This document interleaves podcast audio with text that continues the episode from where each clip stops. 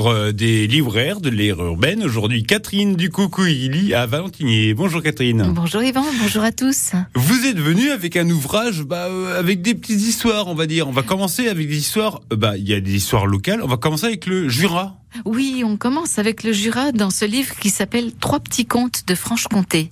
Ouais. Alors je l'ai pris parce que déjà ce qui est franc-comtois m'intéresse bien et puis le domaine des contes m'intéresse beaucoup parce que ils sont tellement divers, tellement variés, divers c'est la saison mais ils sont diversifiés là-dedans que j'ai bien aimé celui-là.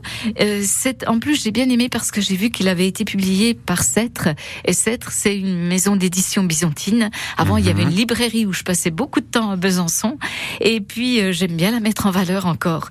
Donc, ces trois petits contes, eh bien, il y a le sapin, la coquette et la tentarie, et puis la vouivre. Et celui qui m'a intéressé, c'est plus particulièrement la tentarie, parce qu'elle est, vous savez, de Montbéliard, et que je ne connaissais pas sa proximité avec une coquette. Ah ouais. Ah ben non, je savais pas, je savais pas, donc j'ai voulu voir et j'ai feuilleté le compte. Et en fait, je vous le dis en deux mots, mais je vous dirai pas la fin. Euh, cette tante arrive à avoir à rencontrer une jeune fille qui est très, qui s'aime beaucoup. Hein. Elle se fait belle, elle se met des beaux atours, elle passe beaucoup de temps devant son miroir. Mhm. Et le jour où la tante arrive déguisée en mendiante va lui demander un bol de soupe, eh bien, elle la renvoie dans dans les cordes. Elle, elle ne s'en occupe pas, elle la rejette et euh, la Tantari n'aime pas du tout ça. Alors il faut savoir que cette Tantari, eh bien, dans le pays de Montbéliard, c'est elle qui apportait les cadeaux à la place du Père Noël. Hein. et euh, elle est très aimée des enfants, mais elle est un peu magicienne. Et ça, la coquette ne devait pas le savoir, et elle va l'apprendre à ses dépens, parce que le jour où elle ira à la messe, cette coquette, avec son plus beau chapeau sur la tête, elle va se trouver bien ridiculisée.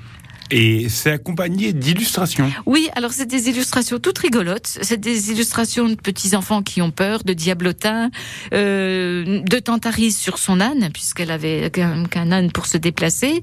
Et moi, c'est très naïf. En fait, cette histoire de la Tantarie avec cette coquette, c'est un petit peu pour dire aux enfants qu'il ne faut pas euh, se fier qu'aux apparences. Elle, elle était en mendiante, la coquette était mmh. très bien habillée, mais la coquette n'était pas, n'avait pas un cœur très bien habillé vaniteux. Quoi. Voilà, la vanité est beaucoup remise en cause et de façon très légère et très plaisante à lire. Et après, il y a la vouivre. Alors, il y a la vouivre, oui, il y a ce personnage qui ressemble à un serpent qui vit dans les lacs ouais. et qui a au milieu de la tête une sorte de rubis. Et là, pour aller dans, retourner vers les, vers les gens, elle enlève ce rubis, un gamin le trouve sur la plage et la vouivre va le traiter de voleur.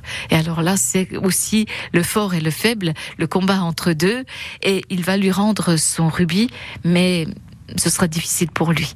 Un petit ouvrage à retrouver au Coucouhili à Valentinier. Et euh, ça, vous conseillez pour quel Oh, pour les petits 5-6 ans. Qui peuvent lire tout seuls Qui peuvent lire tout seuls, oui, c'est écrit en gros caractères, donc ça marche bien, mais qui peuvent lire avec les parents, ou une page sur deux, selon le niveau de lecture que l'on a. Mais le vocabulaire est simple. Ah oui, et pour le vocabulaire, il y a même du franc-comtois. On dit que la mendiante était mal fagotée. Fagotée, c'est d'ici. D'accord, crénon de Dieu donc. Eh oui, eh oui. Merci Catherine, à bientôt. À bientôt.